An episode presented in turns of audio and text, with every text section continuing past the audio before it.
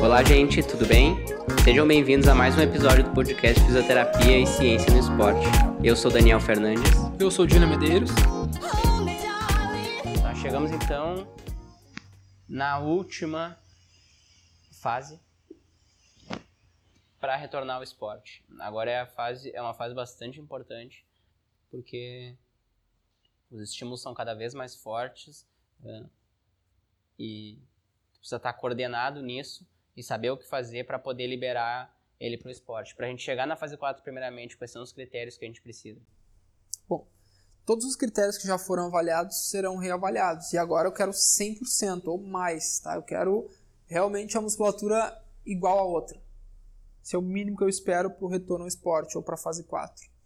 E se tiver acesso a um isocinético, profissionais que trabalham em clubes de futebol, enfim, ou tem uma possibilidade maior de conseguir acesso ao cinético é um dos critérios que é mais amplamente disseminado, né? Então, vale a pena. Tendo acesso, vale a pena.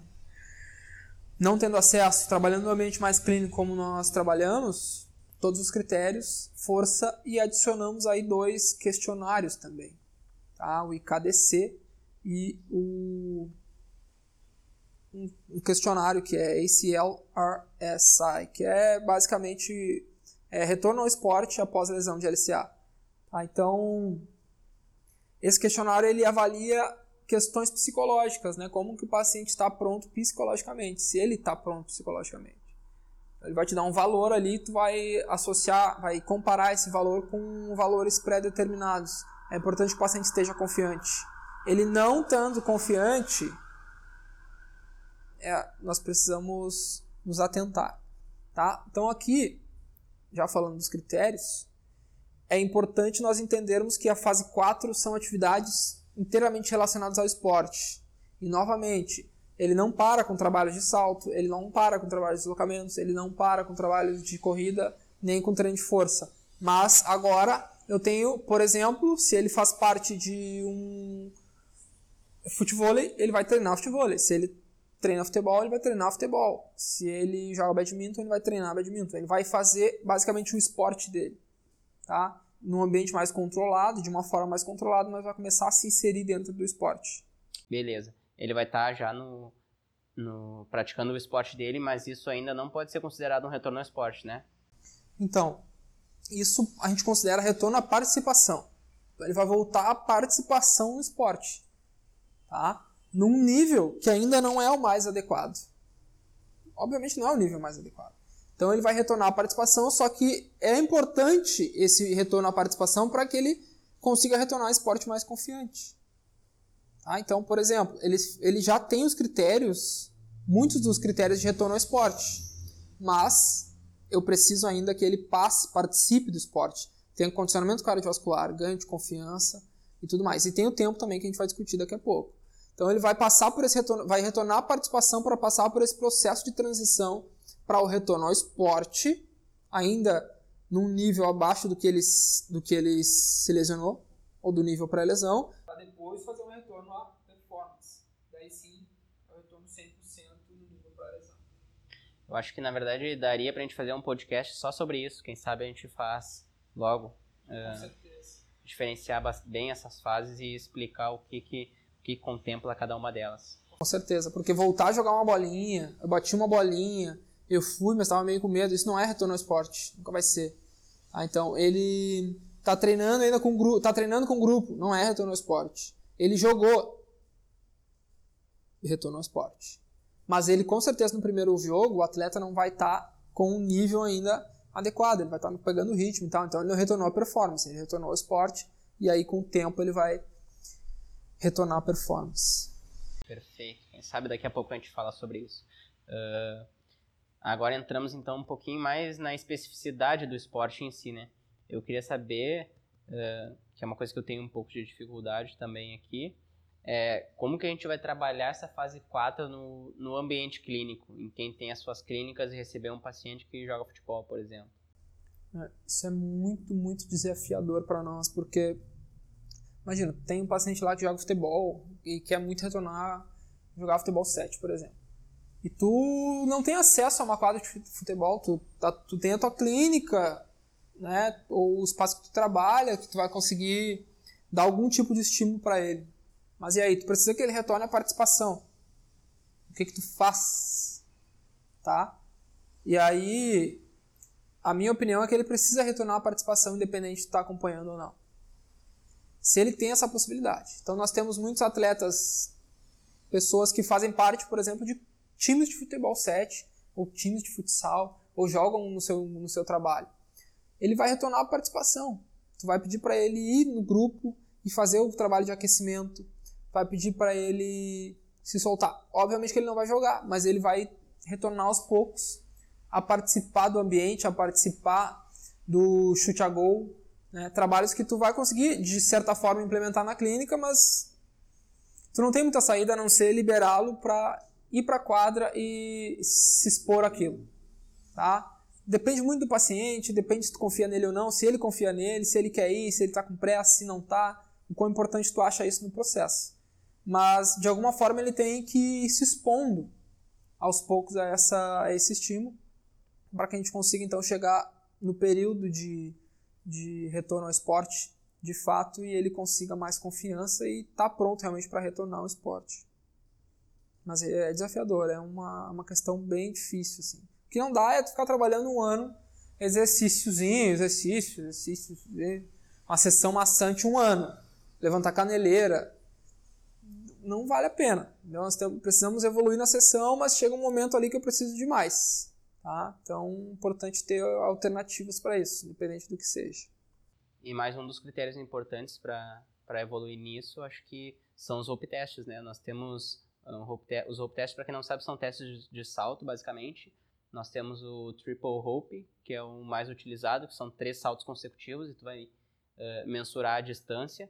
Uh, tem o single rope, que é apenas um salto, e tu também mensura a distância. Tem o crossover, que é um que tu realiza um salto um pouquinho mais na diagonal e tu vai cruzando como se tu fizesse um zigue-zague. Esse não é tão utilizado na minha prática clínica, mas ele está aí para ser utilizado. E tem um que é, são seis saltos e tu mensura o tempo que ele, que ele saltou. Uh, é importante só falar também que os rope tests são excelentes critérios, já estão aí muito bem embasados na literatura, mas é importante falar que tu pode gerar algumas compensações uh, na hora do salto para realizar ele mais longe. Então não vai ser somente o quadríceps e a posterior. E o corpo pode acabar gerando compensações para pular essa mesma distância e não significa que ele está com o, a força muscular igual em, nas duas pernas. E para finalizar, um assunto que é importante a gente comentar aqui, Julian, é, chegou o momento da alta. Uh, muito se fala hoje em nove meses, tem um, número mágico agora que quem foi liberado com nove meses teve uma taxa menor de ruptura, tu pode liberar com 12 meses, tu libera com seis meses, como é que é? Então, eu, de novo, a confusão ela começa quando o retorno à participação é confundida com retorno ao esporte. Começa por aí. Tá? Retorno ao esporte é retorno ao esporte num, numa cautela bem menor.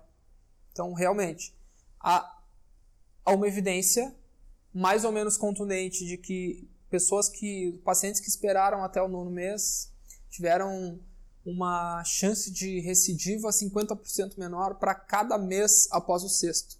Então, considerando aí três meses do sexto ao nono mês, eu tenho uma chance de 150% menor de ruptura quando eu espero até o nono mês. Tá? Esse trabalho tem limitações, é uma discussão ainda que merece mais atenção, mas eu, eu acho um tempo adequado, retorno à performance em nove meses.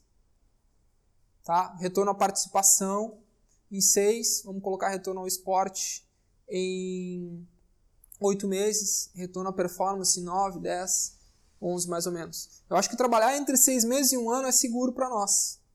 E aí dentro disso vai ficar retorno à participação, retorno ao esporte e retorno à performance. Tanto por uma questão de maturidade do enxerto, que talvez aconteça realmente um pouco mais ao longo desses meses após o sexto, e por o treinamento mesmo que nós vamos impor no paciente ao longo desses três a seis meses depois do sexto mês. O que eu não gosto muito nas discussões quando há esse número mágico nove meses é que a discussão se, se volta só para o tempo. E esse é o, perigo, esse é o perigo. Por quê? Eu não posso discutir olhando só para o tempo, aí fica, não, nove meses, tem que esperar nove meses. Aí parece que vai bater nove meses, o cara vai estar pronto para sair batendo perna. Não, ele, com certeza, nove meses realmente pode ser mais seguro que seis meses, mas eu preciso nesses três meses trabalhar muito forte. Muito trabalho de deslocamento, muito trabalho pliométrico, muito trabalho de corrida, sprint, tudo voltado ao esporte. Interessante ele já ter voltado à participação, todo um trabalho voltado para que ele chegue no nono mês seguro e tranquilo para retornar ao esporte. Então, sim, pode acontecer ali oitavo, nono mês, décimo mês, mas depende de vários critérios, né? Como estava falando, nós comentando sobre um paciente recente, paciente jovem, 1,90m, 100 quilos, histórico de lesão na família, ou seja, o irmão também rompeu o LCA, tem vários critérios aí que apontam para uma maior facilidade de recidiva. Então nós precisamos ter mais atenção com esse perfil de paciente.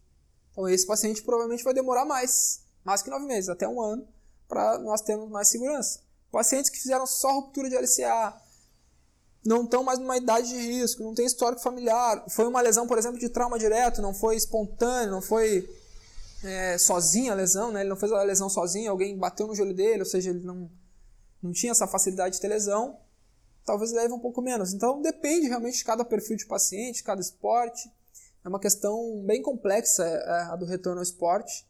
E, e, de novo, a única coisa que eu não gosto é que a discussão se torne, se volte só para o tempo, porque parece que simplifica muito a discussão, enquanto que a discussão é extremamente complexa e a decisão mais complexa ainda. Feito então, pessoal, é isso aí. Finalizamos aqui mais um episódio do nosso podcast Fisioterapia e Ciência no Esporte. Esperamos que vocês tenham gostado e continuem com a gente.